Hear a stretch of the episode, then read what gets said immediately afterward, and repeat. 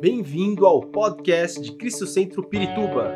Para ficar sabendo sobre tudo de nossa igreja, acesse cristocentro.org.br ou siga-nos através do Facebook e Instagram como Cristo Centro Pirituba. Você também pode ver essas e outras pregações no formato vídeo em YouTube barra Cristo Centro Pirituba Oficial. Seja bem-vindo à nossa casa apostólica. Quero te convidar a que você abra a sua Bíblia uh, na carta de 1 Pedro, primeira carta de Pedro, capítulo 2, versículo 5. Você pode utilizar aí a sua Bíblia de papel, o seu tablet, o seu celular, enfim, também será projetado aqui nas telas. Mas eu quero te convidar a que você leia comigo. 1 Pedro, capítulo 2, versículo 5, e depois no mesmo capítulo nós vamos ler o versículo 9. Diz assim: Vocês estão sendo utilizados como pedras vivas na edificação de uma casa espiritual para serem sacerdócio santo, oferecendo sacrifícios espirituais aceitáveis a Deus por meio de Jesus Cristo. Agora o versículo 9. Vocês, porém, são geração eleita, sacerdócio real, nação santa, povo exclusivo de Deus, para anunciar as grandezas daquele que o chamou das trevas para a sua maravilhosa luz. Amém? Todos nós aqui já tivemos a, a, um momento de vida em que nós tivemos que procurar emprego, não é verdade? Todos nós já passamos por essa experiência e houve uma época que os empregos eles eram anunciados. Isso não é uma época minha, tá? Só para ficar claro aqui. Houve uma época que os empregos eles eram anunciados com placas que eram colocadas nos próprios comércios e também nas portas de fábrica das indústrias. Então era muito comum que as pessoas passassem pelas portas de comércios, pelas portas de indústria e tinha lá precisa-se ou procura-se tais profissionais. E aí a pessoa ia lá e procurava, né? Procurava esse é, essa oportunidade de trabalho. O tempo foi passando e a coisa também foi dando uma evoluída. Então também era muito comum nos classificados de jornal, né, você no domingo procurar emprego. Então eu também tive essa essa essa incumbência logo que eu casei. E eu pegava o, o, o jornal de domingo, separava o classificado para marcar as oportunidades de emprego. E aí a gente é, circulava né, com uma caneta aquilo que a gente queria ou fazia uns recortezinhos, né, e saía com o bolso cheio de recortes, colocava lá o currículo dentro de uma pasta e ia procurar emprego. Na segunda-feira fazia aquele roteiro, né? Vou passar em tal lugar, depois em tal lugar e etc. Era muito comum a gente preencher a ficha, né? Preencher a ficha de emprego. A verdade é que o tempo foi evoluindo e a forma de buscar o emprego mudou, né? O Osni vai colocar aqui para você acompanhar. Então, antes era classificados, agora existe até redes sociais especializadas em, em recolocação profissional. Né? E você também hoje procura por computador. Hoje é difícil alguém ser recebido numa empresa para preencher uma ficha.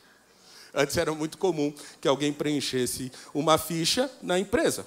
Mas a verdade é que a forma de procurar emprego mudou de fato.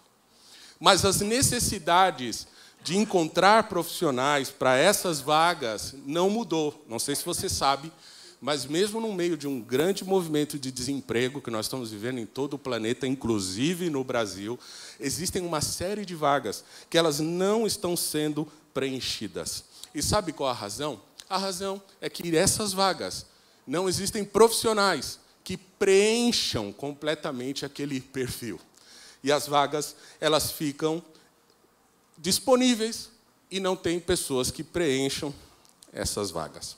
Se nós formos pensar nesse exemplo, nessa ilustração que eu estou trazendo para vocês hoje, num aspecto espiritual, essa ilustração ela pode falar muito da nossa condição como igreja, Talvez a gente não esteja nos preparando quanto o Senhor gostaria que nós nos preparássemos para ocupar uma posição muito importante, que é uma posição de sacerdócio, de ser um sacerdote na casa de Deus.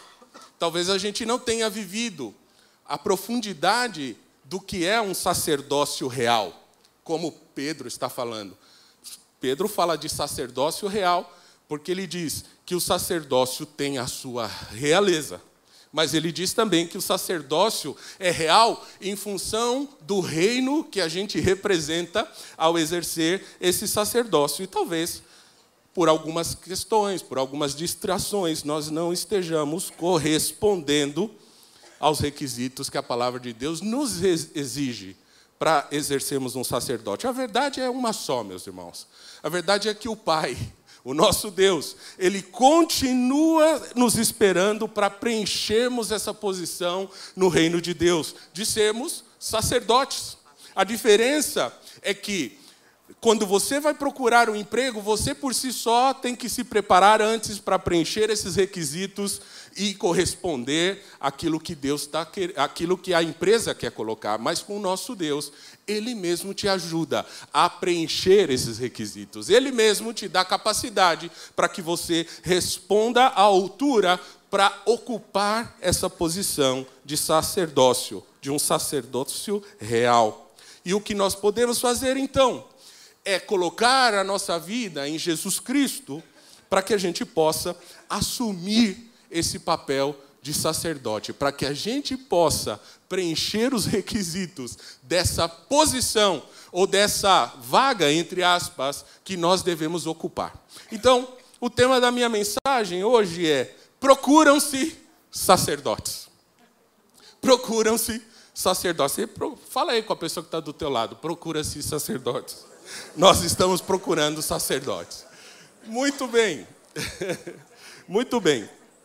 Primeira coisa, primeiro ponto que eu quero falar aqui. Uh, a função de sacerdote, ela evoluiu. Tá? A função de sacerdote evoluiu.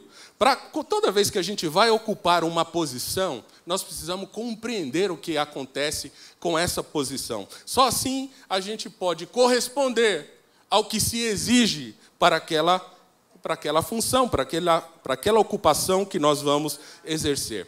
Como o apóstolo já explicou aqui, os demais pastores estão pregando todo mês, o sacerdócio era uma função extremamente importante de intermediação entre homens e Deus, principalmente realizando sacrifícios para que esses sacrifícios pudessem apagar, expiar os pecados cometidos.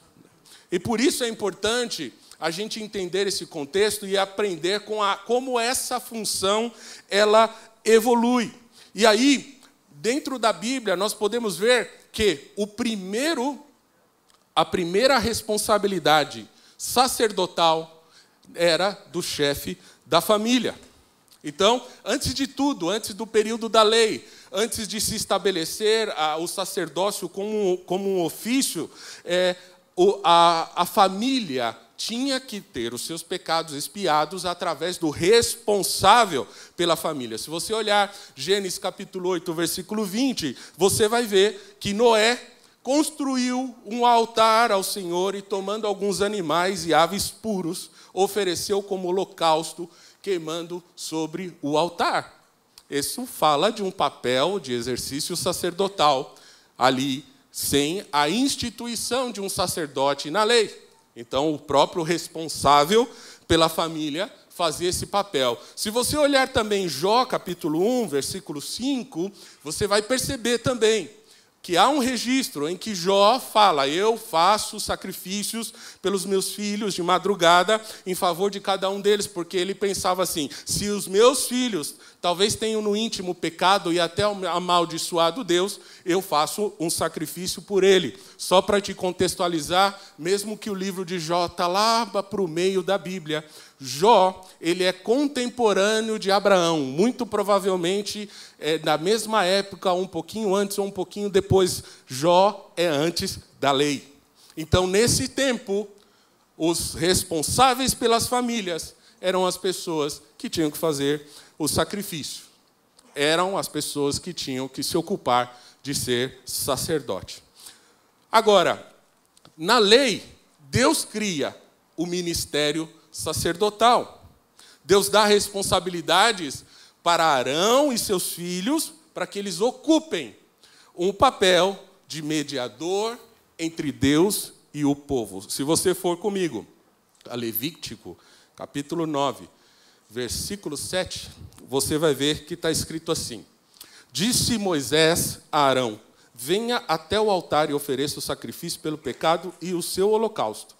E faça apropriação por você mesmo e pelo povo. Ofereça o sacrifício pelo povo e faça propiciação por ele, conforme o Senhor ordenou. Percebam aí então que essa responsabilidade sacerdotal não está na família, mas está sobre alguém que Deus instituiu através da lei. Então, Arão e a sua família são os responsáveis para fazer esse trabalho de mediação. Mas algo que está muito interessante aqui no versículo é o que o próprio Moisés diz assim: e faça apropriação por você mesmo e pelo povo. Sabe o que significa?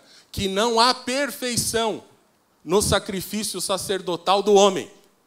E que, mesmo que Deus havia determinado aquela família sacerdotal para espiar os pecados do povo, eles precisavam fazer sacrifícios por eles mesmos, porque eles também cometiam pecados, eles também eram falhos. Sabe o que significa?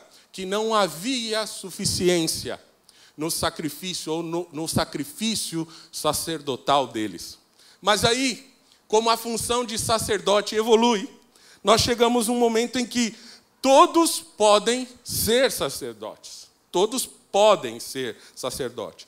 E para ser sacerdote existe um requisito, que através de Cristo o cristão foi feito sacerdote e que por meio de Cristo ele é atraído para a presença de Deus, onde ele pode então oferecer esses sacrifícios espirituais de louvor e de adoração. Por isso, Pedro está dizendo: vocês, porém, são geração eleita, sacerdócio real, nação santa, povo exclusivo de Deus, porque em Cristo vocês tiveram acesso e podem ser sacerdotes e podem fazer sacrifícios de louvor ao Senhor. E é justamente por meio do derramamento de sangue de Jesus na cruz que nós podemos caminhar nessa linha de sacerdócio. Hebreus capítulo 10, versículo 17 ao versículo 20, diz que dos nossos pecados e iniquidades o Senhor não vai se lembrar mais.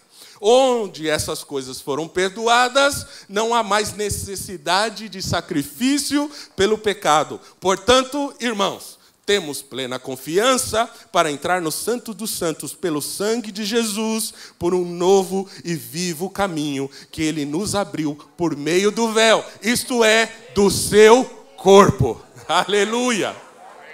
O Senhor abre um novo e vivo caminho para que você e eu pudéssemos nos colocar numa posição de sacerdócio real e servir a Deus como sacerdotes e influenciar essa terra como sacerdotes e influenciar os lugares onde tem o Senhor tem nos colocado como verdadeiros sacerdotes. Aleluia.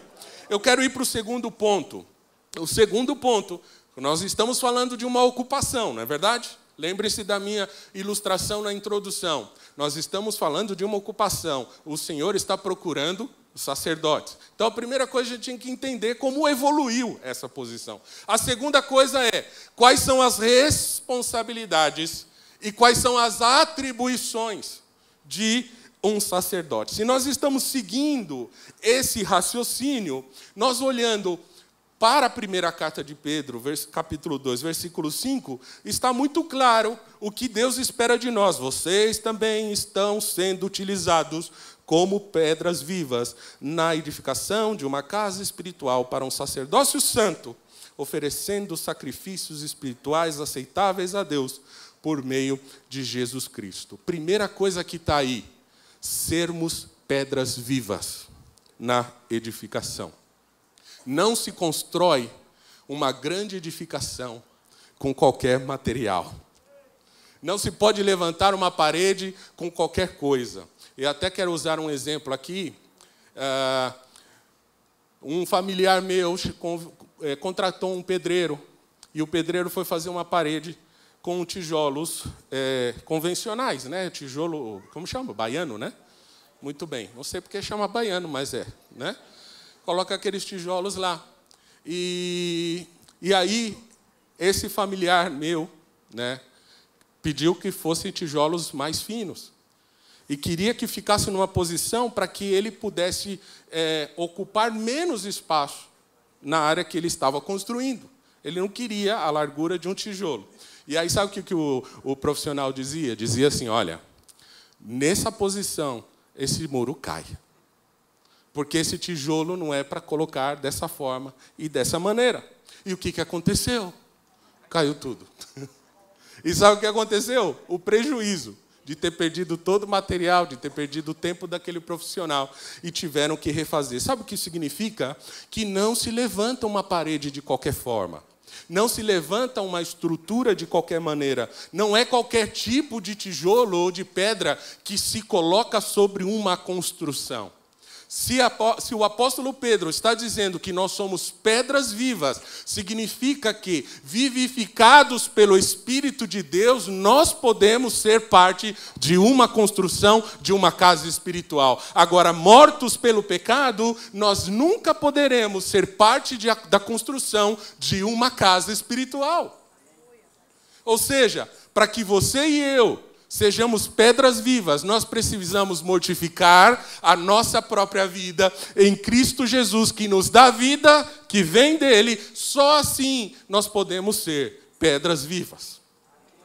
Quantas e quantas vezes Existe uma necessidade tão grande de pessoas que se acercam de nós, querendo que nós possamos manifestar vida, e às vezes nós não manifestamos. Sabe por quê? Porque nós estamos deixando que a nossa natureza, em muitos momentos, assuma uma, assuma uma posição que quem deveria assumir é o Espírito Santo de Deus. Portanto, se você quer ser pedra viva, deixa as coisas de lado e permita que o Espírito de Deus tome conta da tua vida use você de forma completa, para que você seja a pedra viva e abençoe a vida daqueles que estão perto de você.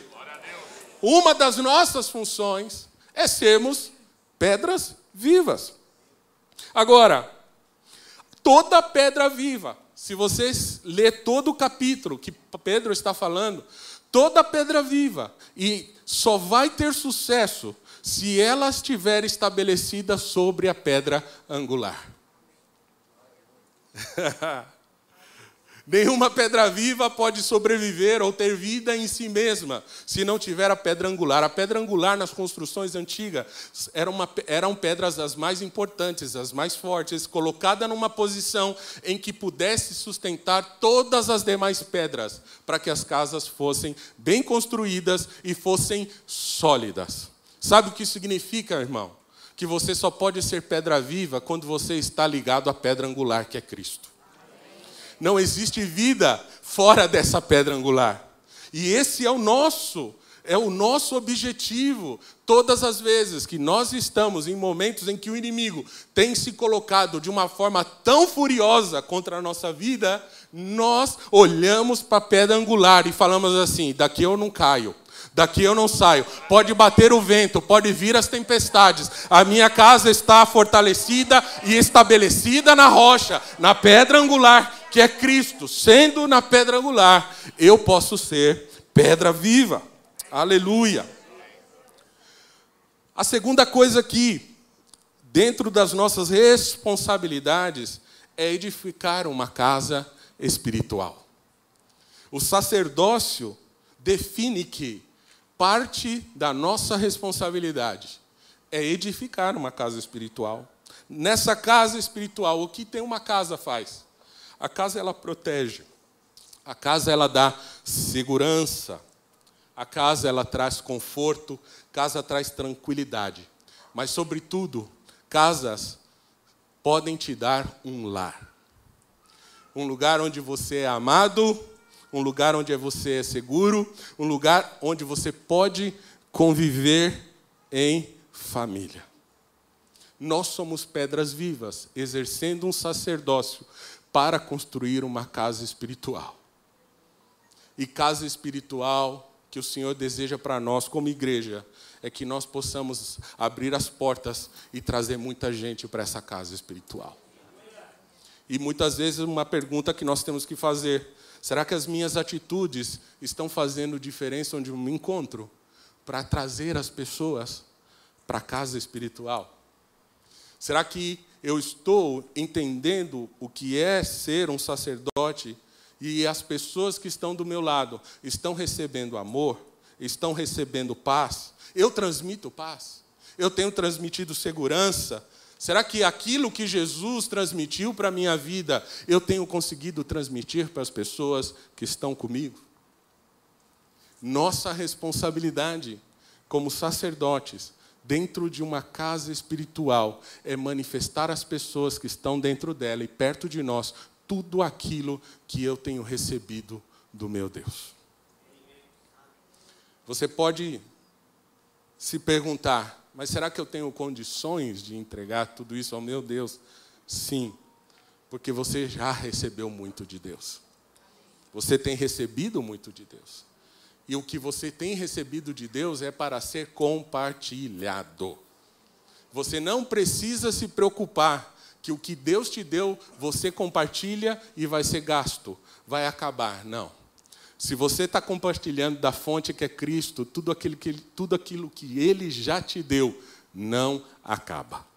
Pelo contrário, multiplica. Multiplica. Tudo aquilo que nós temos recebido do Senhor multiplica toda vez que nós entregamos. Se você quer viver uma vida de fé, uma vida de milagres, entrega para as pessoas aquilo que você já tem recebido, porque você vai viver mais milagres e você vai alcançar mais passos de fé. Se você tem recebido do Senhor paz aos seus problemas e conflitos, ministra paz para as pessoas que estão ao seu lado, porque essa paz que você recebeu e está ministrando nunca acaba, é suficiente para ela, para você e para todos os que aparecerem com a mesma necessidade. Será que nós estamos cumprindo o nosso o nosso mandato sacerdotal? Porque não é uma escolha. Quando Jesus ele faz o sacrifício na cruz e se transforma o nosso sumo sacerdote, todos nós que cremos em Jesus a partir desse sacrifício recebemos uma incumbência de sacerdócio. A partir de Cristo não existe a opção de serei ou não serei sacerdote a partir de Cristo, não existe essa opção. Se você entende o sacrifício de Cristo na cruz, se você ama esse sacrifício, se você ama Cristo, você não tem outra opção que não ser um sacerdote. Isso é muito importante. Quando Pedro fala, no versículo 9, ele está dizendo: uh, para anunciar as grandezas daqueles que o chamou das trevas para a sua maravilhosa luz, ele está dizendo imperativo. Você não tem escolha. A partir do momento que você entende o sacrifício de Jesus, você é um sacerdote. Sabe o que significa? É tua responsabilidade. É minha responsabilidade. Sabe quando você está com, quando outras pessoas da sua família estão vivendo problemas e elas procuram você, você não não é o chefe daquela casa, ou quem, qualquer que seja a pessoa. Às vezes a gente tem aquele, aquele perfil de não, vamos ser isentos, não vamos nos envolver. Sabe o que significa isso? Não assumir a sua responsabilidade. Se você está sendo chamado, faça. Você é um sacerdote de Deus. E o que, que o sacerdote faz quando recebe uma incumbência assim? Fala a palavra. Você não precisa falar nada que vem de você. Mas você vai falar aquilo que o Senhor tem dado para você. Entenda bem, em Cristo nós somos sacerdotes e essa é nossa responsabilidade. Amém? Agora eu quero ir para o ponto 3. E o ponto 3, já que nós estamos vendo uma questão de ocupação, de uma posição, vamos ver quais são os requisitos e qualificações para ser um sacerdote. E aí eu quero te convidar a ir a Levítico, capítulo 21, versículo 18 ao 21. Vamos ler com atenção esse texto. Levítico 21, versículos 18 ao versículo 21. Diz assim: Nenhum homem que tenha algum defeito poderá aproximar-se. Ninguém que seja cego ou aleijado, que tenha o rosto defeituoso ou o corpo deformado. Ninguém que tenha o pé ou a mão defeituosos, ou que seja corcunda ou anão, ou que tenha qualquer defeito na vista, ou que esteja com feridas purulentas ou com um fluxo, ou que tenha testículos defeituosos, nenhum descendente do sacerdote Arão que tenha qualquer defeito poderá aproximar-se para apresentar ao Senhor ofertas preparadas no fogo. Tem defeito, não poderá aproximar-se para trazer trazê-las ao seu Deus. Bom, antes de mais nada, antes que tenhamos pessoas assustadas aqui. Esse texto, ele não, ele tem um sentido cultural, está ligado à lei. Ele não tem uma aplicação literal no sentido do, dos defeitos físicos que nos impedem de oferecer sacrifícios sacerdotais. Mas, se a gente olhar para esse texto, nós podemos captar o verdadeiro significado espiritual dessas colocações de Moisés e que podem ser perfeitamente aplicadas à nossa vida. Nós vamos falar de coisas espirituais, porque nós somos seres espirituais. Amém? Quando você olha Levítico 21, versículo 18, a primeira coisa que aparece aí no texto é, é ninguém que seja cego. Ninguém que seja cego. Está no versículo 18. E sabe o que está dizendo aqui? Não é que aquela pessoa literalmente cega que tem um defeito físico que não pode, mas não pode ser sacerdote aquele que não tem visão espiritual para viver verdadeiramente o seu sacerdócio. Está falando de você ter a capacidade de ver o que está acontecendo ao teu redor. Ninguém pode exercer o seu sacerdócio sem ter uma visão espiritual das coisas que estão acontecendo. E por isso, quando nós não temos uma visão espiritual do que está acontecendo, nossas vidas estão num caminho de muita distração, porque o inimigo tem roubado a visão dos sacerdotes, do sacerdócio real que é a igreja, e as pessoas não estão conseguindo enxergar o que de fato está por trás das coisas. Aquele que não tem visão não pode exercer seu sacerdócio. Sabe? Visão das pessoas sem Cristo. Quantas pessoas estão sem Cristo perto de você? Ou quantas pessoas declaram ter Cristo, mas na verdade não vivem Cristo? Precisamos ter uma visão espiritual para exercermos o sacerdócio. Não existe sacerdócio sem visão para o propósito de Deus para a sua vida. Você já consegue enxergar qual é o propósito de Deus para a tua vida? E eu não estou falando aqui dos propósitos como igreja, porque os propósitos como igreja são claros. A Bíblia deixa muito claro isso. Mas você já parou para pensar qual é o propósito de vida que o Senhor deu para você? Você já consegue enxergar isso? Se você precisa compreender como colocar em prática e exercer o seu sacerdócio, você precisa de visão. Você precisa de visão para dar passos de fé. Nenhum sacerdote consegue dar passos de fé simplesmente pelo que ele está enxergando no mundo natural. Você precisa dar passos de fé. Mas para dar passos de fé, você precisa ter uma visão do futuro. Aquele que é um sacerdote, que enxerga o que Deus tem, não está olhando para as coisas deste momento, está olhando para as coisas do futuro. Sabe o que é ter uma visão de passos de fé? É quando você vai dar um passo no vazio pela fé. Você vai tocar o vazio, achando que vai tocar o vazio, mas você vai tocar um piso. Sabe qual é esse piso? Um piso que o Senhor coloca para o seu primeiro passo de fé. E aí ele espera o segundo. Se você tem uma visão lá para frente, para o propósito de Deus, você pode dar o segundo passo, porque vem outro piso. Visão de futuro. Minha esposa de vez em quando fala assim: "Você é um homem de muita fé, por que é que você está meio meio devagar?" Ela me recorda: "Ah, é verdade, amor, eu tenho fé, realmente, eu tenho". E aí eu eu dou uma olhada e encontro lá um, alguns ml de fé e às vezes eles são suficientes, não é? Eu me lembro muito bem que no ano 2020, 2021, eu regi concertos na Sala São Paulo. Foram seis concertos. Mas durante dez anos, é uma das principais salas de concerto do mundo.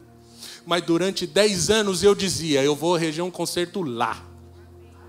E eu não sabia nem como que eu ia fazer isso. Eu sei que eu sempre dizia que ia fazer e dava passos de fé, até que chega um dia que eu sou convidado.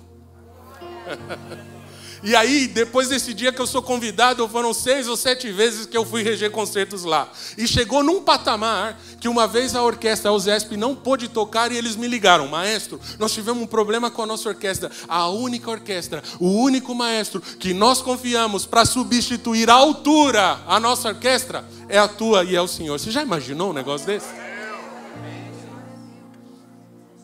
Precisamos ter visão. E aí nós precisamos perguntar: será que eu sou um sacerdote sem visão? Será que eu vejo o que Deus está me mostrando? Será que eu vejo espiritualmente as realidades? Sabe? Deus quer afirmar sacerdócios que buscam visão espiritual para todas as coisas. Deus quer usar sacerdotes que sabem claramente os passos que precisam dar. Você sabe qual é o passo que você precisa dar? Que o Senhor revele na tua vida. Mas o versículo 18 diz assim também: ou aleijado, né, ou coxo. E aqui significa aquele que não tem mobilidade. Sabe, o aleijado, ele tem muita dificuldade de se movimentar, ele não tem firmeza. Ele precisa de alguém, ele está se arrastando, vive mais caindo do que firme. Sabe por quê? Porque ele não tem mobilidade, autonomia para se mover. Ele depende de outras pessoas para se mover. Isso espiritualmente fala de nossa vida quando nós nos colocamos tão dependentes dos outros. Quando nós nos colocamos num papel de tanta dependência e não exercemos aquilo que Deus confiou na nossa vida. Sabe? Os coxos e aleijados, até uma passagem que tinha um há 38 anos esperando que a água movimentasse, que alguém pudesse jogá-lo na água. Sabe o que acontece quando a nossa vida espiritual está assim? Nós ficamos exatamente no lugar onde as pessoas nos deixam. Porque nós não temos mobilidade. Quantas vezes estamos assim? Dependentes, extremamente dependentes dos pastores, extremamente dependentes de um cônjuge, de alguém, e a nossa vida ela não caminha, porque nós não temos mobilidade espiritual, porque estamos parados. Será que nós estamos assim? Será que nosso sacerdócio não está andando porque nós estamos sem mobilidade espiritual? Será que eu sou um sacerdote que eu não estou evoluindo para o que Deus quer? Evolução significa movimento. Evolução significa avanço, e para avançar você precisa deixar o lugar comum, começar a se movimentar, se levantar para cumprir o seu propósito. Você precisa se mover. Você não pode mais ficar esperando. Você precisa se mover. Deus quer usar sacerdotes firmes e independentes, que dependam somente do Senhor mas que não dependam de ninguém e de nada para viver. A sua fé não depende de circunstâncias, não depende de dinheiro. Quantas e quantas vezes nós estamos falando, dependo disso para fazer a obra, dependo daquilo para fazer a obra, quando o Senhor está esperando que você se movimente. Só se movimenta. Mas o versículo 18 também diz: que não tenha o rosto defeituoso que tenha o rosto defeituoso. Quem tem o rosto defeituoso não pode ter um sacerdote. Sabe o que significa? O rosto defeituoso é aquele que de um lado está de um jeito e de, do outro lado está de outro. Um rosto defeituoso espiritualmente pode significar aquela pessoa que de um lado transmite uma coisa, de outro outra. Pode significar de repente uma vida dupla. E é justamente o que o Senhor não aceita para o sacerdócio. Aquele que na igreja é de um jeito, fora da igreja é de outro jeito. Uma vez eu estava eu, o apóstolo e o pastor Mauro almoçando no shopping, e aí quando o, o sujeito, o, o garçom foi servir a gente, ele serviu a gente e tudo, e a gente estava ali, os três conversando. E não era nada de igreja, a gente estava conversando, dando, batendo papo, dando risada. E aí o garçom serviu a gente, e aí ele chegou perto da gente e falou assim: Vocês são crentes?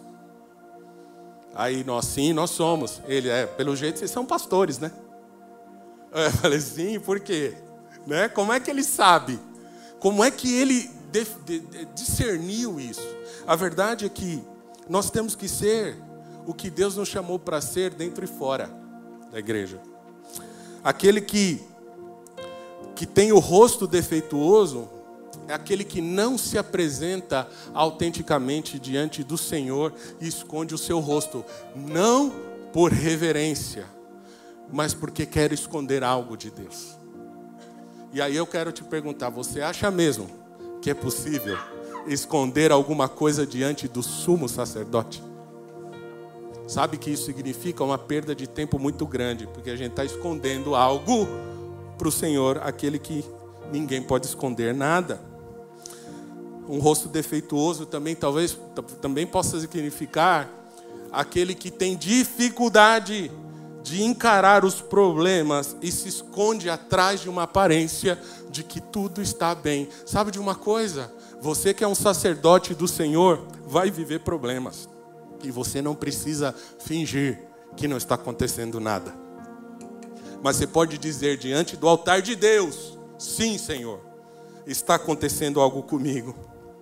Mas o versículo 18 também diz que não seja o, o, o corpo deformado, ou seja, desproporcionado. O que significa? Que não sejamos desproporcionais. Sabe? O corpo humano, ele é perfeito inclusive porque ele é todo bem formado proporcionalmente. Até para ver se algum corpo tem alguma enfermidade, nós vemos desproporcionalidade no corpo. Um inchaço, por exemplo, é uma desproporcionalidade. Aquela perna, ou aquele braço, aquele membro está inchado, não está proporcional. E quando a gente vê pessoas que nasceram com má formação, você vê no corpo uma desproporcionalidade. Você já imaginou? Deus é perfeito em tudo que ele faz. Você já imaginou que se nós tivéssemos um par de orelhas com 30 quilos cada uma? Imagina isso como que você estaria andando. Não é mesmo? Porque existe uma proporção no nosso corpo, uma proporção de perfeição das coisas. Se tem uma fase na vida que a gente perde um pouco a proporção, é a adolescência, não é mesmo? Já percebeu que a criança nasce linda, cresce na adolescência, misericórdia, e depois volta a ser bonito? Não é assim? E eu conto para vocês que na minha adolescência, lá para os meus 12 anos, o meu apelido na escola, na época que podia fazer bullying,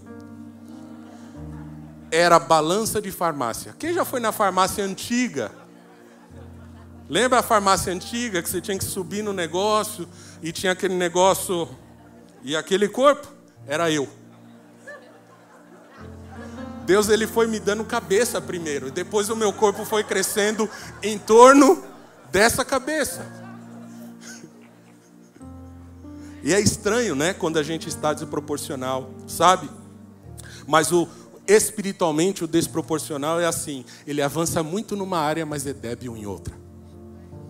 Geralmente o desproporcionado é assim, ele estuda tanto a Bíblia e a teologia, mas ele não aplica isso espiritualmente na sua vida. Há tanta informação, tanto congresso, vai em 6 mil congressos por ano. Olha que exagero, meu Deus. Vai em todos os congressos possíveis e imaginários, mas não tem uma mudança de vida. Sabe o que significa? É um balança de farmácia. Tem um monte de informação na cabeça mas não está colocando para funcionar. Nós precisamos ser equilibrados como Jesus. Sermos sacerdotes equilibrados como Ele. Jesus era, é o sumo sacerdote, mas em todo momento, enquanto era sacerdote, servia. E sabe quantos de nós não estamos vivendo o sacerdócio que Deus tem para a nossa vida, porque nós somos desproporcionais? Nós precisamos ser mais equilibrados moralmente, mais equilibrados espiritualmente e mais equilibrados intelectualmente e colocar tudo isso debaixo das mãos do Senhor. Sacerdócio é equilibrar conhecimento com prática. Sacerdócio é equilibrar conhecimento intelectual e emoções. Ser sacerdote é ter relacionamentos equilibrados. Não seja desproporcionado. O versículo 19 diz: Ninguém que tem o pé quebrado ou a mão quebrada, defeituoso ou defeituoso. Sabe o que significa? Quem tem o pé quebrado, ele pisa em falso. E quando a gente pisa em falso, a gente está fadado a cair a todo momento.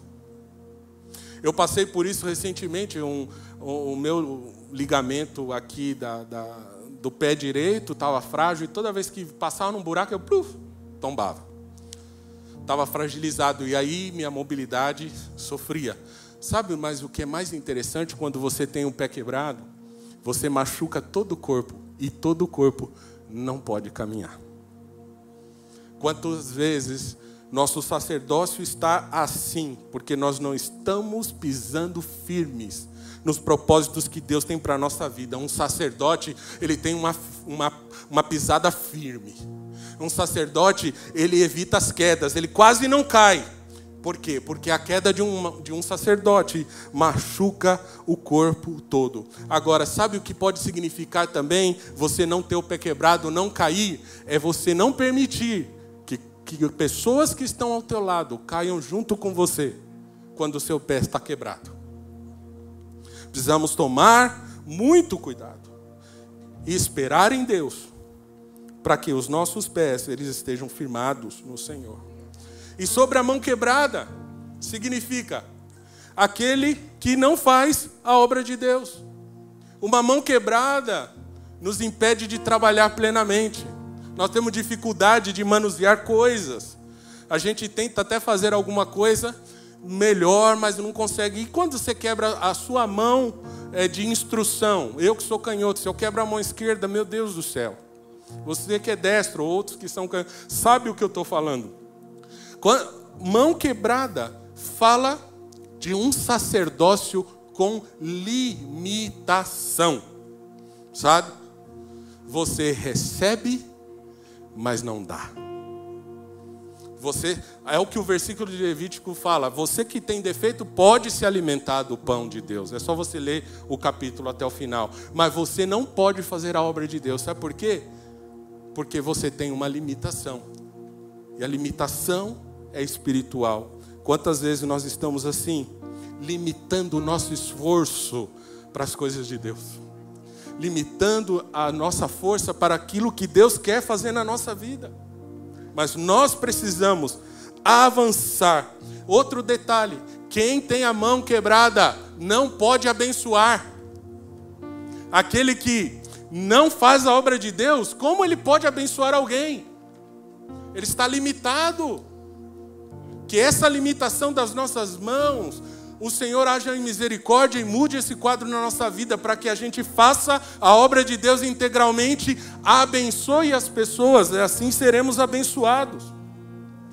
O versículo 20 que fala: ou que seja corcunda, e o corcunda aqui é o que é pessimista. A palavra pessimista significa aquele que espera o pior, não é isso? E a palavra pessimista vem de péssimo. Agora, para você falar, mas por que que corcunda significa é, pessimista, né? A palavra péssimo vem do latim péssimus, que significa muito mal e que originalmente quer dizer o mais de baixo, inferior a todos, relacionado ao pé. Péssimo relacionado ao pé. Sabe por quê, corcunda? Porque a visão está assim, ó, olhando para os pés. É pessimista. Não consegue enxergar as coisas que Deus quer fazer. Quantas vezes nós estamos limitados porque nós já temos uma posição negativa. Quantas vezes a nossa carne tem uma inclinação negativa para as coisas? Não, isso não vai dar certo. Isso não vai funcionar. Como é que nós podemos viver um sacerdócio sobrenatural de Deus tendo essa visão, sendo pessimista para tudo? Sabe o que é ser pessimista? Heresias, capítulo 11, diz assim: o, o pessimismo é a certeza de que algo muito ruim está para acontecer. É. Né? Ao contrário da fé, que é a certeza inabalável de que algo tremendo e bom vai acontecer. Quantas vezes nós estamos assim? Não há sacerdócio real enquanto nós estivermos encurvados e pessimistas diante das circunstâncias. Nós não podemos ser pessimistas. Mas a palavra diz também sobre o anão. O anão é aquele que não cresce, que vive pequeno, que vive tomando leitinho, que não toma outros passos de fé, que não avança para os propósitos de Deus, que está sempre dependente de que alguém faça algo por ele. Alguém tem uma palavra para mim? Alguém pode é, orar por mim? Não há nenhum mal nisso, que alguém ore por você. O problema é a dependência. Sabe o que significa? O que é natural? Nascer e depois crescer. O nascimento de uma vida nova é crer em Jesus Cristo e aceitar Jesus. A partir daí você nasce, mas a partir daí você precisa crescer. Crescer. O versículo 20 diz que não esteja com feridas aquele que não é infectado. Sabe, as feridas aqui que, que Moisés está se referindo são sarnas. Sarnas. E sarna é extremamente contagioso sarna, e além de ser contagioso, pode chegar num nível que a pessoa não consiga se concentrar em nada a não ser no próprio corpo e em se coçar. Sabe o que isso fala? Fala das distrações. Que nós estamos envolvidos com tudo, tudo, distraídos com tudo, mas não estamos olhando para que de fato o Senhor quer que a gente vê. Uma vida de distração não permite um sacerdócio real. Uma vida de distração não te permite viver o melhor de Deus nessa terra. Mas o versículo 20 diz também, ou com fluxo. Esse fluxo aqui é impingem. Impingem são manchas. Manchas no corpo, por causa também de uma doença é, de pele. Sabe o que impingem significa? Essas manchas muitas vezes podem ser nossas escolhas, nossos pensamentos e os nossos pecados. Uma das formas mais tremendas que o inimigo tem apegado, apagado sacerdócios são essas manchas. A mancha do que você escolheu fazer, a mancha de um pensamento errado, a mancha de um vício, de um vício pecaminoso de uma tendência a repetir certas ações. Não existe sacerdócio com essas manchas. E o versículo diz assim, o versículo 20, que não tenha testículos defeituosos. E aí fala sobre produtividade, fertilidade. Sacerdote precisa gerar filhos espirituais. Nós somos gerados em Cristo para gerarmos filhos espirituais. A nossa vida sacerdotal ela precisa ser produtiva. Começar da tua casa, da tua família, daqueles que Deus te deu, num lugar onde você tem influência. Gere filhos espirituais. E talvez você possa dizer assim: ah, mas eu não tenho o suficiente, eu não aprendi o suficiente. Comece, gere filhos, fale da palavra de Deus, caminhe com tudo que você tem. Sabe o que vai acontecer? Esse alimento que você calcula ser pouco pode ser um banquete espiritual para alguém que está necessitando. E por outro lado, todas as vezes que você precisa entregar, você precisa buscar mais. Nós precisamos gerar filhos espirituais.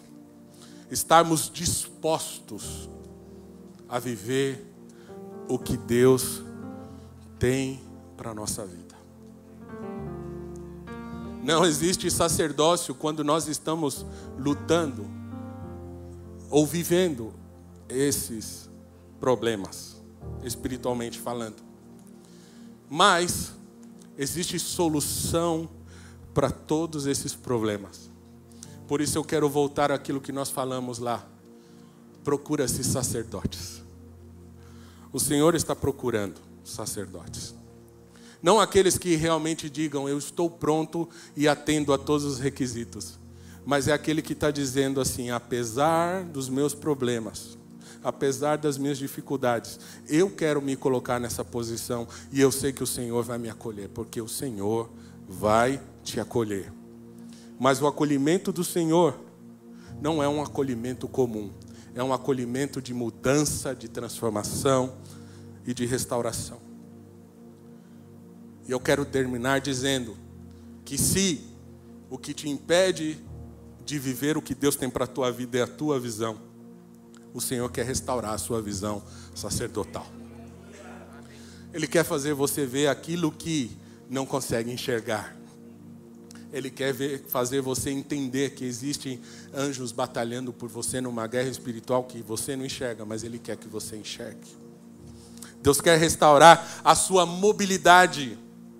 Seu sacerdócio dependerá somente de Deus. Ele quer restaurar a tua mobilidade. Você vai começar a andar. Se você falar, Senhor, eu quero receber algo. Eu quero. Deus, Ele quer restaurar a sua vida autêntica na presença de Deus. Você não vai precisar mais esconder o seu rosto. Porque o Senhor quer acolher você. E dizer: Vem cá, meu filho. Eu cuido de você. E o que está errado eu vou botar no lugar. Porque eu quero que você exerça um sacerdócio real. Talvez você seja um sacerdote desequilibrado, né? Como a antiga balança de farmácia. Tem tanta coisa, tem tanta coisa na cabeça, já pensou tanta coisa, já viu tanta coisa e não sabe o que fazer com essas coisas. Ou então está dando importância maior a isso do que uma vida com Deus. O Senhor quer colocar as coisas na normalidade e fazer você viver proporcionalmente. Deus quer restaurar os teus passos como sacerdote. Se você tinha o pé quebrado, se você andava vacilante, hoje o Senhor mais uma vez quer estender a mão para você, curar os teus pés e falar: caminha com firmeza, não caia, continue em pé, porque eu vou te ajudar e eu vou te sustentar. O Senhor também quer restaurar as obras das tuas mãos. Ele quer usar as tuas mãos para fazer algo maior para o reino de Deus. Quantas vezes as pessoas estão esperando alguma coisa acontecer, sabe? Não espere mais, porque Deus quer usar a tua vida, Deus quer usar as tuas mãos para você fazer. E se você desejar ser ativo, alguém que faz a obra, ele vai começar a te usar. Sabe que Deus ele não sai usando assim a revelia.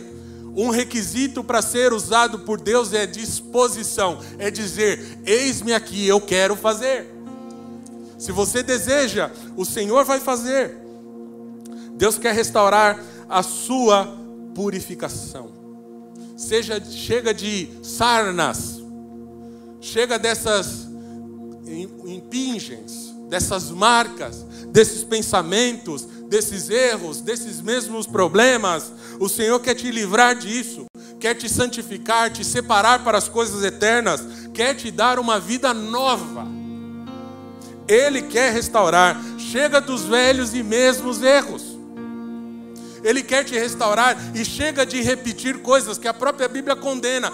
Pare de falar do passado, considerando o passado dias melhores do que os atuais. O Senhor tem o futuro para frente, coisas novas. E enquanto você está olhando por que ficou, você não vai avançar. Você não vai viver o que Deus tem para a tua vida.